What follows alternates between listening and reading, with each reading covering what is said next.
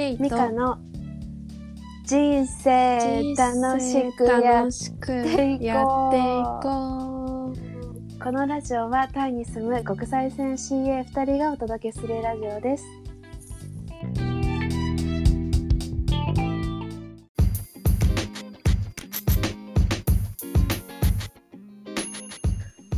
う久しぶいりいつぶりですか？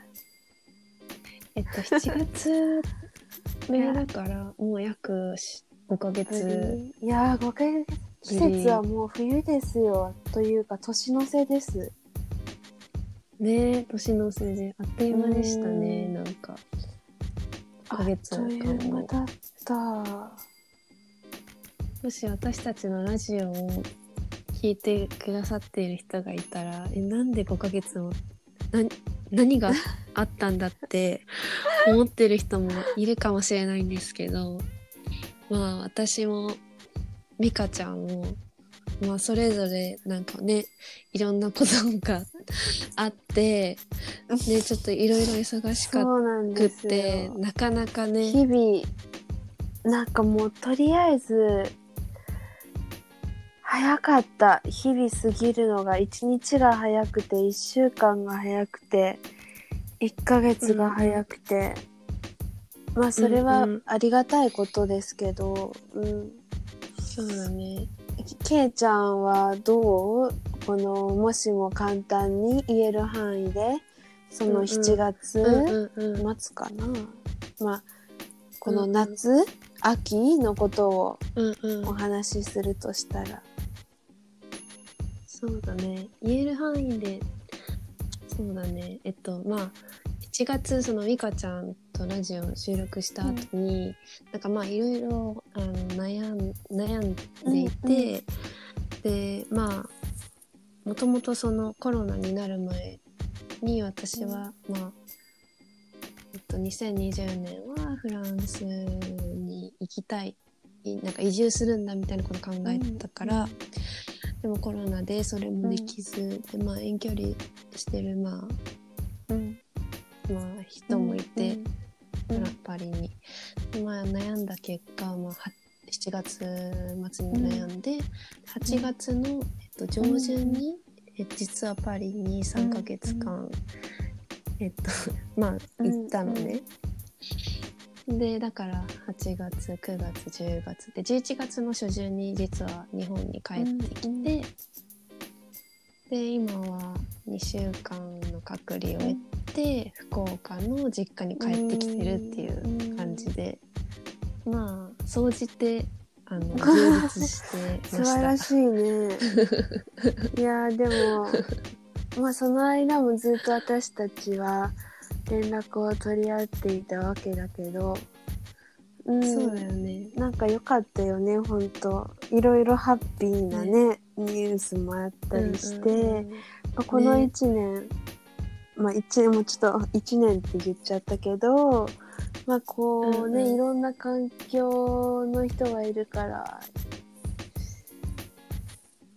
言いにくいけど、だね。私たちはこうんうん。う、なんかマイペースにうんいい時間を持てたなっていう共通してそうだね。れは、うん。うんなんかさあの CA だった。CA だったっていうか今まあ一応まだ席はあるじゃん、ううん。ちら。うん。なんかその3年間その働いてた頃はシニアとしてなんていうかまあ夜勤もあったりしてなんうん。なんか朝起きてあ夜寝てみたいなそういう生活とは程遠かったじゃん。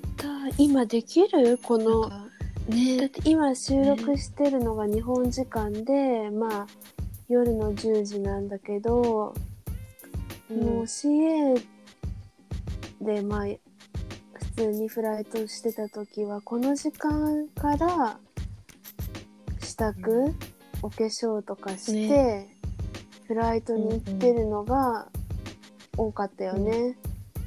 多かったね。ちょっと今考えられないな。もう体内時計がリセットされてるから、ね。いや本当にだからよくなんか今はすごい、うん。よくやってたなーって。いやそれや 精神的にバランス崩す私はちょっと崩してたからなんて言うんだろう。ちょっとイライラしやすかったりとか。うんうんうん。うんやっぱりね。いや今はすごい。その面で言うと幸せだよーそれはすごく感じる、うん、ね。美香ちゃんはどうだった？5ヶ月間。あその収録してない間はそうだね。言言える範範囲で。うん。まあ結構夏はすごく恋をしたっていうか まあ出会いを積極的にもこんなに求めた夏はなかったなっていうので、まあ、そのまあ今まで自分が、まあ、なんとなく私はいいやみたいな感じで思ってたこととかをいろいろやって、でもうん。うやりきって、うんうん。で今はもうこう落ち着いてるんだけどまあでもそれもすごいやってる間は楽しかったというか、いろいろな人とかに会って。ね。うんうん。であとはそうだね。そのまあその今の CA の方のお仕事は私たちは休暇っていう風になっていて、まあ、在籍はしているわけで、でもそのアルバイトはできるので、まあたまたまちょっとご縁があったところでアルバイトをしてでなんかそれがその、うんうん。結構勉強というか感覚的ないろいろ日々学びがあったりして、うんうんうん。なんかそっちが今充実していて、いいね。それが楽しいかなアルバイトが。うんうん。そうですね。だからちょうど8月末ぐらいに始めたのかなアルバイトを。あそうだね。で9月末10月もうすぐ4ヶ月経つ？でもまだ4ヶ月か。かあのねもうね体感的にはもう1年以上そのアルバイトなんだけど 結構こういろいろやらせてもらう環境だから、うんうんうん。なんていうんだろうちょっと出張みたいなこととかもうんうん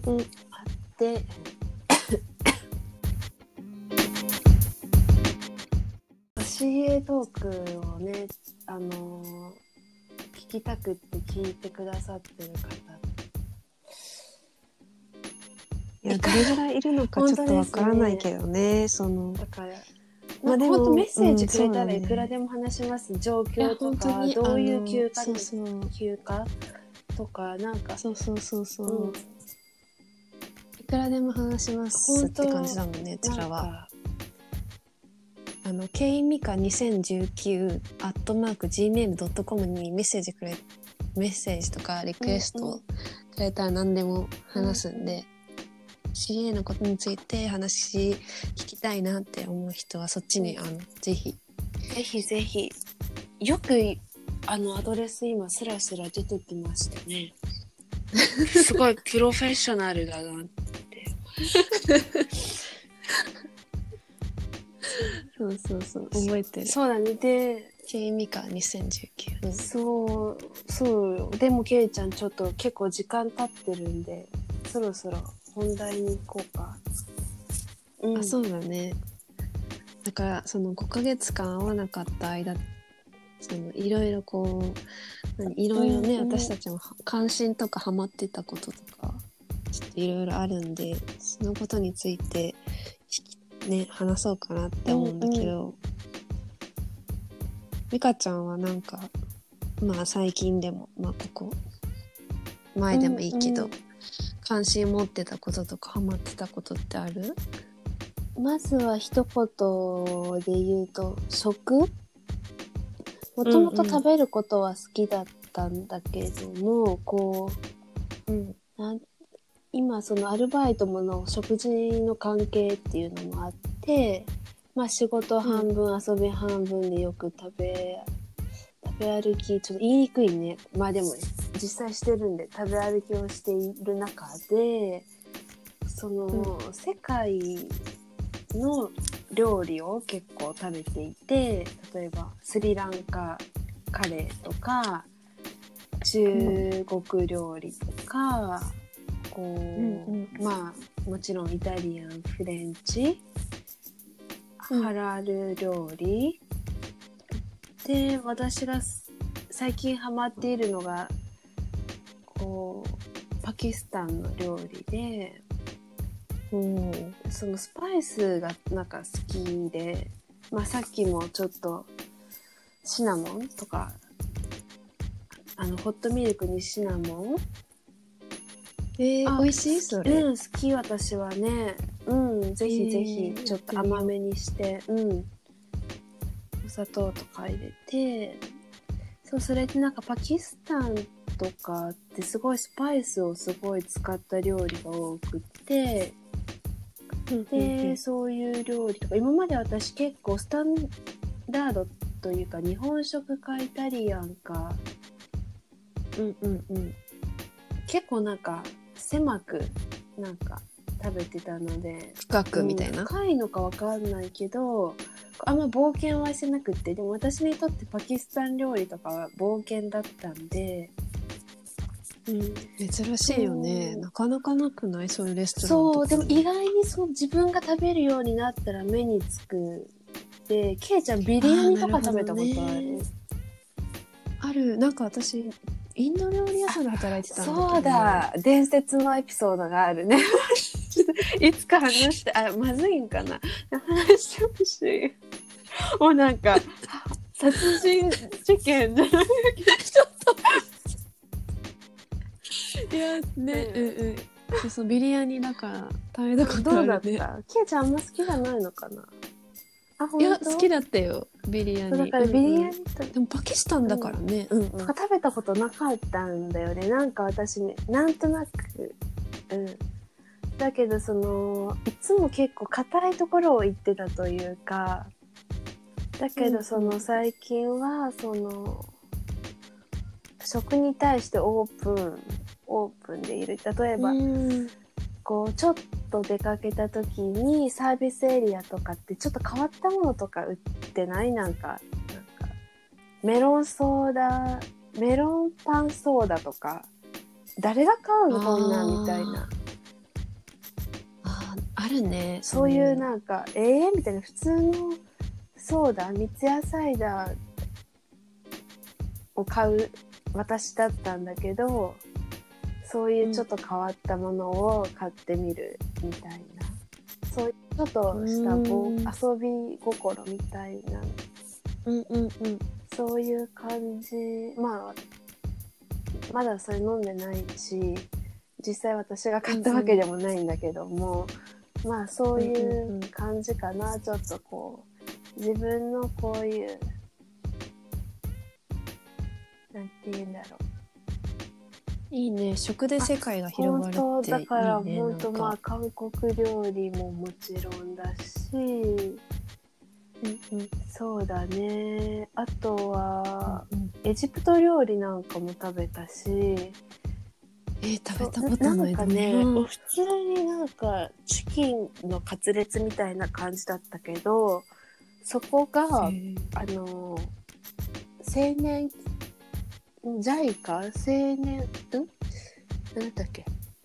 青年海外？協力 JICA だっ隊け、うんうん。がやっているレストランでなんか世界の料理を毎日日替わりで出してて、まあそういうところで、まあ多分本場のものとは違うんだろうけども、まあえーすごいね。珍そうしい。楽しいよ。だから食の旅本当は旅をもちろんしたいけどもできないから、まあそういうところでちょっと楽しんでる、わあいいね。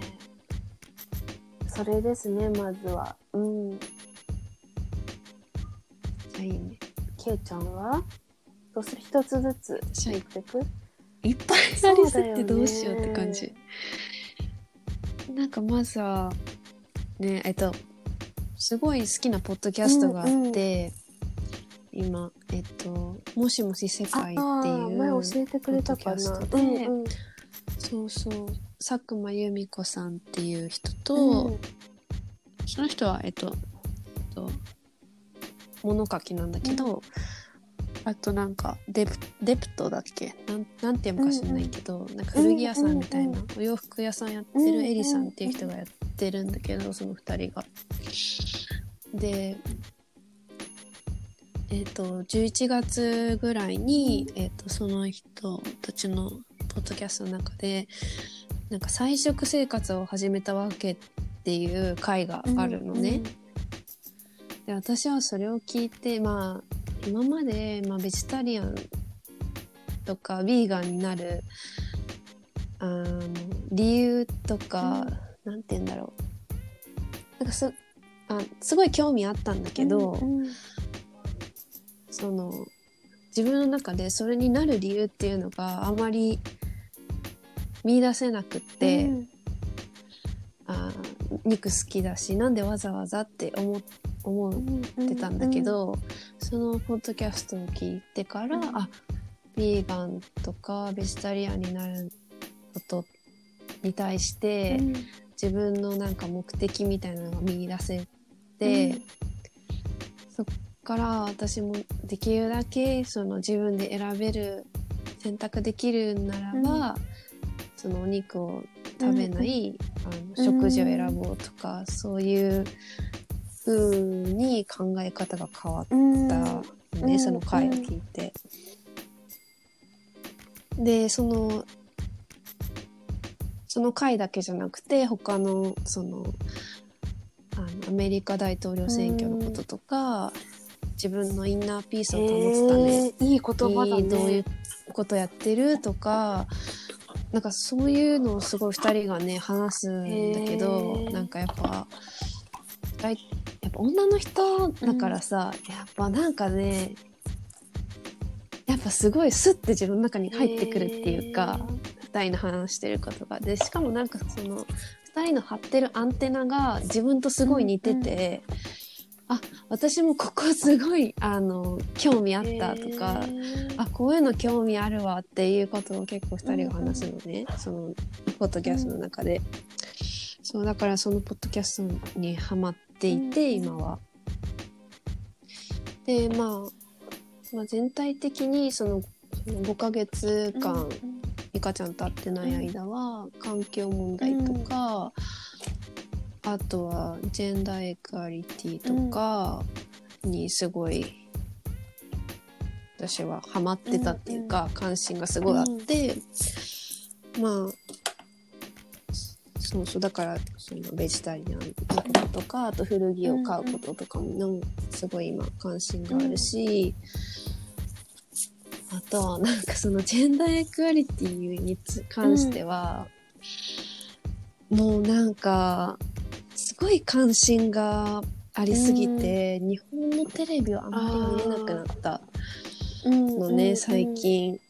なんかチャンネルをつけるといろんなところにすごいね、疑問詞が疑問符っていうのがすごい見えちゃうし、うんうなんか私の頭があこれ全部女の人だったらどうなってるんだろうとか、なんかそっちになんか想像が働いちゃって、あこの人女だったら言う言ってるかなこんこんなこととか、うんうんあこの人が女の人だったらこんなこと言うとか、そういう風ななんか今頭のかサイクルになってて、ジェンダーイコーリティっていうの？そうそう。ジェンダーのあそうそうそう。平ジェンダーの平等みたいな、そういうこ言い方するんだえであいやと思って。それは本当ケイちゃんとこうん。う仲良くしてってもらって私がこうん。う影響を受けてるところはそういうところ？なんか自分がじゃあなんか実際その日本今アルバイトなんだけども、まあ、別にアルバイトでも社員でも私は別にあんまりこうなんて言うんだろう。一緒ぐらい尊いっていうかなんて言うんだろう。あんまりそういう区別はないつもりなんだけど、うんうんこうアルバイト働まあ働いてて社会、日本社会でこう働いて日本の人と働いたり、お客さんが日本人とかだよね。そういう時に私が男の子だったらってことはありえないんだけど、うんうん男性だったら起きてないようなこと がたくさん起きるんだよね。うんうん。そうだよねでそれを うんなんか「えおかしくないですか？おおかしい」ってか上の人に「えなんで?」みたいなことを聞く、うん。聞いたことがあってでももうそれはもう割り切るしかないっていうか自分あそういう感じ、その人もその、うんうん。理解はしているんだけどうんうん。なんかしょうがないっていう感じになってて。うんうんうんそうなんだよね。なんかそうやってねなんか諦めしょうがないって言って諦めちゃうことがなんか多すぎじゃない？日本で働いてるとさきっと。うんね。女の人って。うん。いやだからそれがどうにか変わればいいなって最近はすごい思ってなんかしょうがない諦めようあしょうがないみよとかなんかそれって超なん結局は前に進んでないなって思うから、なんかそれが本当に変わればいいなって思うよね、うん。最近。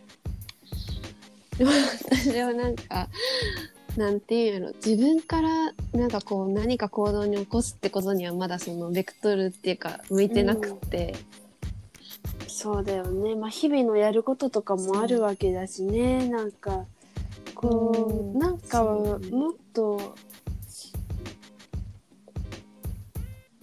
うだねなんかなんかでもうんこの前なんか私あそう日本語もちょっと最近教えてて一人のアメリカ人の男の人に。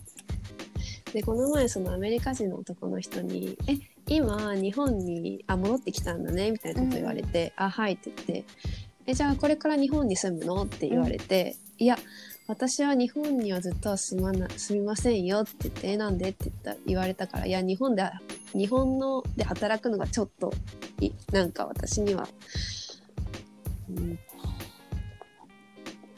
ストレスでみたいな、なんかすごいまだ男社会まあ会社にもよると思うけど基本男社会やし、うんみたいな。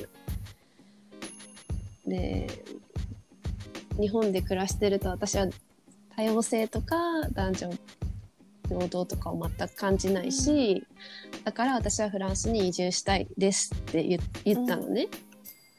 そしたら そのアメリカ人の男の人がちょっとマジかみたいな。なんかその男の人なんかえそんな doesn't make money みたいなうんうん。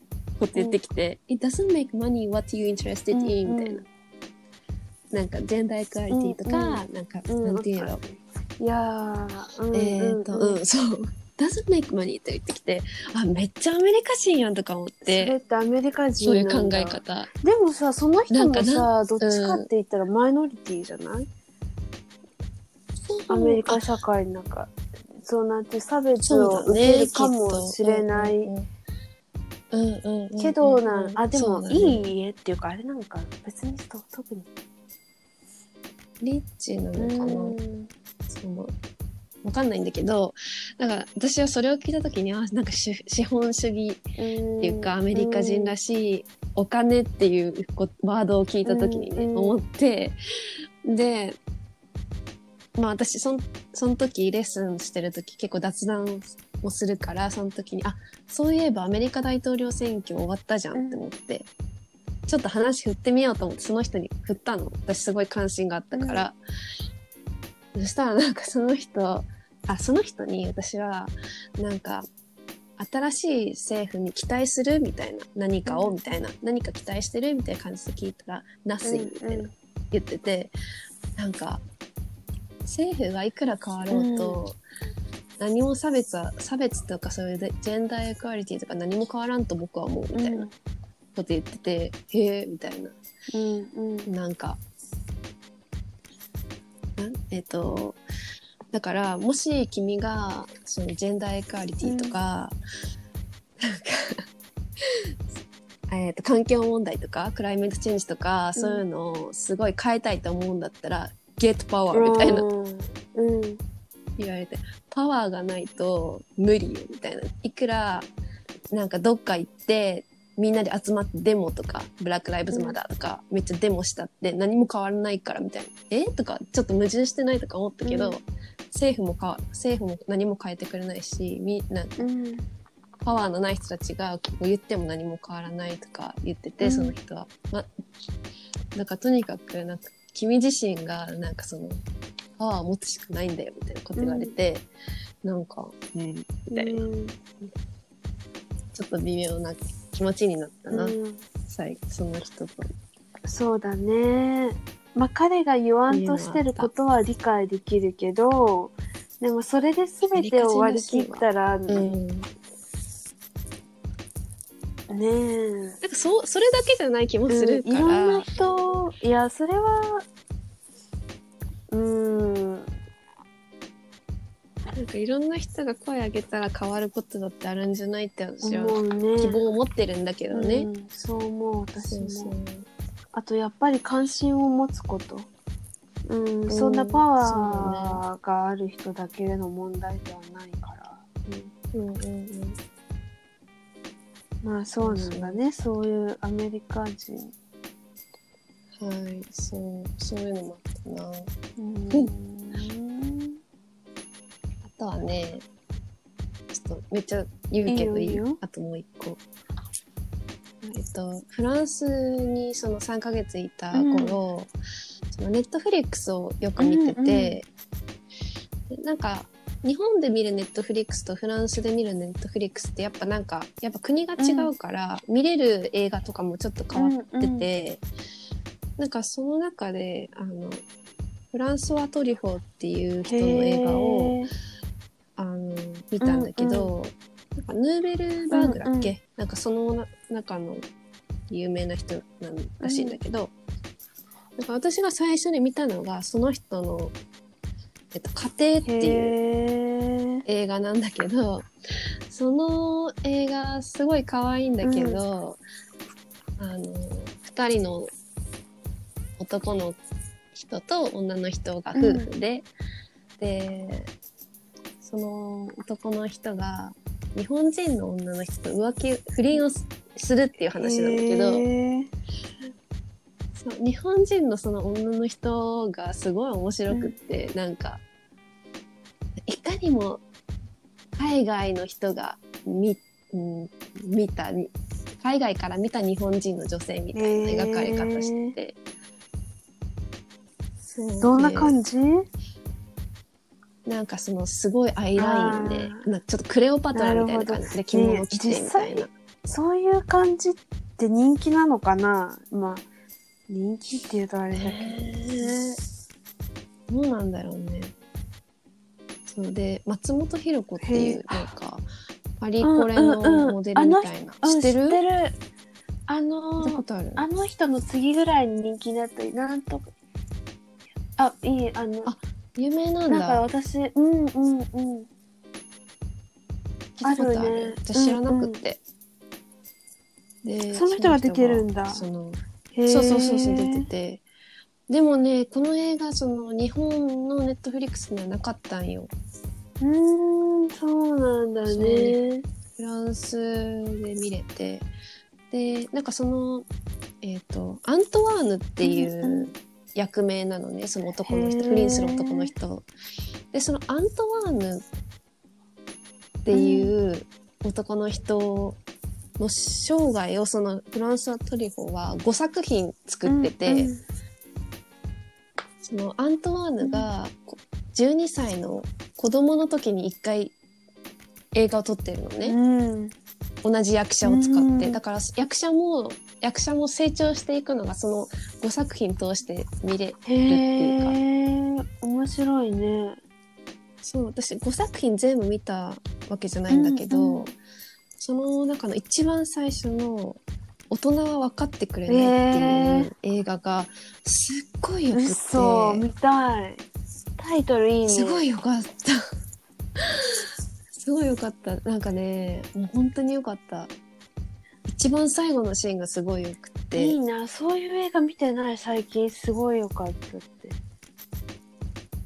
そう。でまあ日本のネットフリックス調べたんだけどそのフランソワ・トリュフォーのそのアントワーヌシリーズはなくって、でも恋のエチュードと柔らかい肌っていう2つあったのね。うん。だからもし興味のある人はその2つは見れるかなネベルバーグ、えー、フランサートリュフは何見たことあるんだろう。ねなんでこの人の作品見ようと思ったの？なんでだったかな？あーえー、なんかフランスの映画が見たくってしかもヌーベルバーグの。へそれで、そう探してって見つけたんだけど。そうそうへよかった。ーあドリーマーズ、はい。もうこの人？いや違多う分ねえどうなんだろう？新しすぎるか。あ違う？分。でなんか出てきたんやけど。あごめん多分違うね。大人は分かってくれない。アメリカの夜終電車。あ違う人だ。違うねこれは。あ見たことうんないへえ見てみよえー、じゃあうぜひ見て。うんまあ好き嫌い分かれると思うけど私はなんかね好きだった。いいねいいかな。ねうん。そっ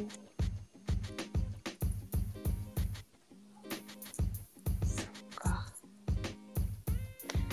あとあります？いや何か、うんうん。いっぱいあるでしょ。いや。うん、いいやいやいやでもこんなもん。かなやお肉はどうなの？お肉食べお肉はでもまあ今さ実家に住んでるから、やっぱ食べてるんだけど、でも一応親にも言ったのね、その話は。で親も理解してくれてで親もまあちょっと楽しうんできるだけ楽しくしようっていんうん感じで、あのこの前大豆ミートとか買ってくれた。いいね初めて私も食べたけど、うん、意外と良かった。そっか。でもあのい肉は食べてます。まだ一応、でもまあ食べないようにはしてるかな。って感じ、ねそれはもちろん大事だしいろいろあるみたいだしね。ビーガンでもそのうんうん。こうちゃんと選ばないと結局何かを搾取してることになったりとかそうそうそう。美香ちゃん前あの送ってくれたもんね、うん。あの記事を、うん。ね。そうだね。私も、まあ、2年前とか3年前ビーガンにすごい関心があって。うんそういう生活を少し送ってたけど、うん、よかったけどね。なんかさうんでだけど、うん私やね、っぱり外食とかの時にね、か、うん、やっぱりその周りの人の理解とかあった方が心地よくや続けられるんだよね。うん、なんかやっぱどうしてもなんかゆなんて言うんだろう。意識高いって思われちゃうよねなんか、うん。なんね。なんか なんかそれだけで表現されるのって本当違うんだけどねって思っちゃうけどねなんか。なんかその言葉って本当になんかさこう意識高いねって言われてさ単純に嬉しい気持ち何か、うんなんかちょっと複雑複雑というか何か含みを感じるのは考えすぎなのかな？含みというか。えでもそうじゃない？トゥーマッチだねっていう意味。その意識高い。うん。インダイレクトっていうか言ってるんじゃない？私はそう思うわ。ちょっと揶揄揶揄は言い過ぎでもまあそういう感じ？なんか。意識高いねでしょわかんないね。もうそまあいいや、うん。勝手にはいどうぞ。ってなんかね。そうよぐらいで、そうそうそう。そこで興味持ってくれたらさあのいいけどさその一言で片付けられると、パッうん。そうそうそうそうそう。あーって思っちゃうか本当だらねね。うん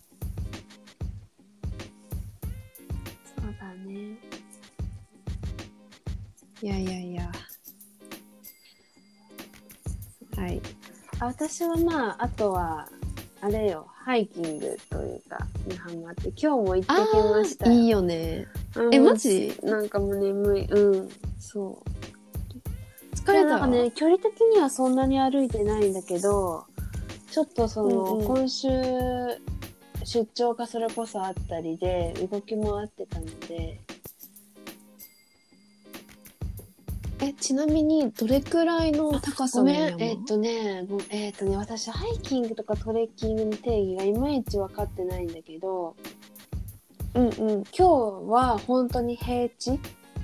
あの平坦な道へで、こう渓谷沿いにも歩いていって、うんうん。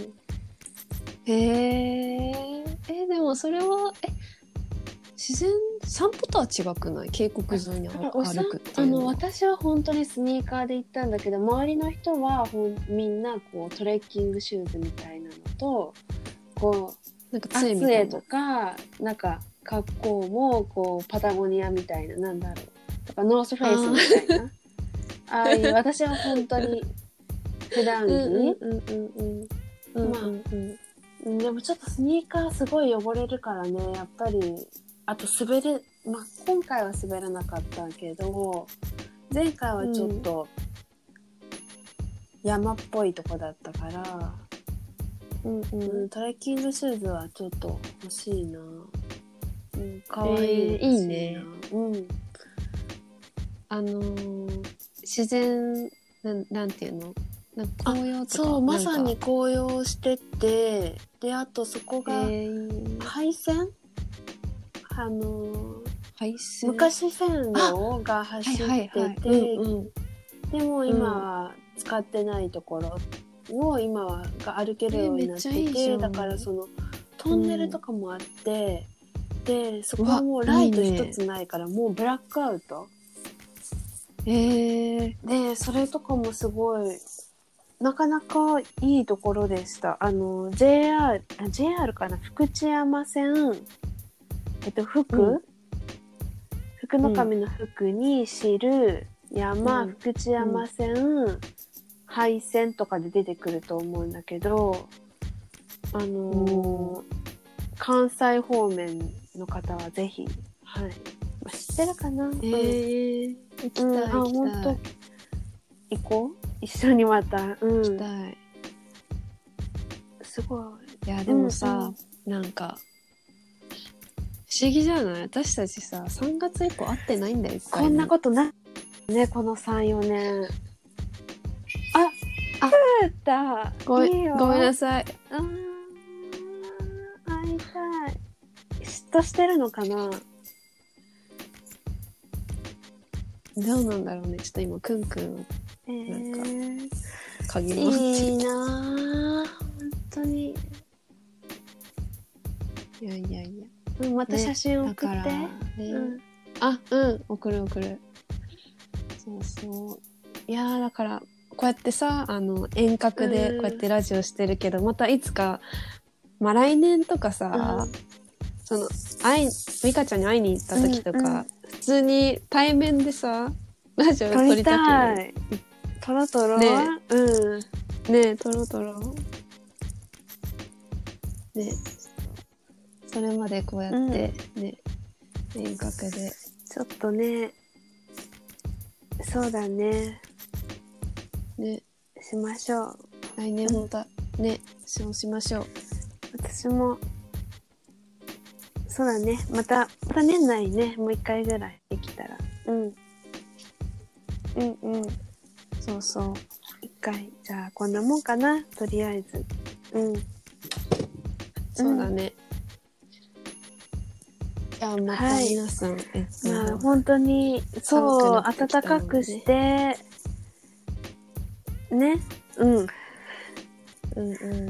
いやいや、5ヶ月もちょっとラジオサボってましたけど、これからちょっとずつ頻繁に上げていけたらなと思っはい。ているので、なんかさ、もう、15分でもね、いいからあげれたらいいね。